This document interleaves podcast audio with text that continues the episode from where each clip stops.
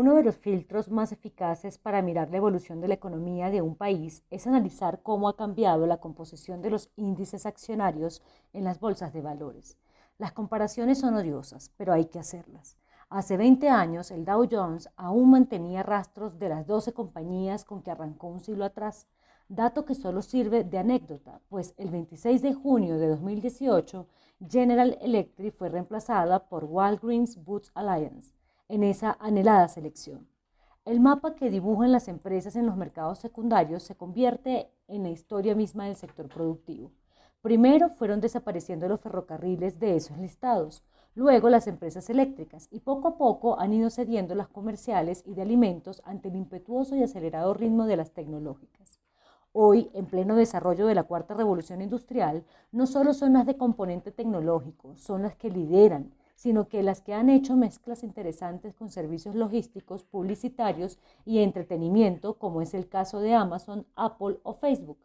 Si bien la Bolsa de Valores de Colombia no ha logrado jugar un papel decisivo en atraer a su oferta empresas locales emblemáticas tipo Crepes Waffles o Arturo Calle, entre otras, tampoco ha seducido a los llamados unicornios como Rapid o Newbank compañías que han impactado la historia de los emprendimientos regionales y han recurrido a otros caminos de financiación. Pero esta nota trata de su importancia en la economía, más no de por qué no están en la bolsa. Los emprendedores tienen un problema de origen y maduración. Mientras muchos consideran que lo importante es encontrar una idea disruptiva que se convierta en un negocio millonario para ser vendido a una compañía más grande, otros se comprometen en su desarrollo más que en su venta, y esos son los que perduran en el tiempo. La historia está plagada de buenas ideas de empresas que fueron sepultadas porque sus creadores se preocuparon más por venderlas que por ganar espacio en el mercado. Pero para que haya miles de emprendimientos anuales en pleno crecimiento, se necesitan que nazcan muchos más de los que se mueren. Es una ley natural. De lo contrario, no se logrará esa característica de renovación de los índices de las bolsas de valores, ni mucho menos una transformación del modelo económico. Y en esta sentencia, el papel de las universidades es fundamental para que preparen más emprendedores en todas las carreras que hacedores de hojas de vida.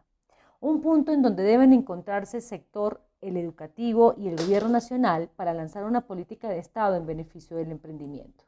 No sobra recordar que es más factible que los empleos formales que se necesita generar en Colombia vengan de los emprendimientos que de las empresas veteranas que han logrado un punto de equilibrio gracias a las economías de escala que le permite tener ganancias para hacer nuevas inversiones.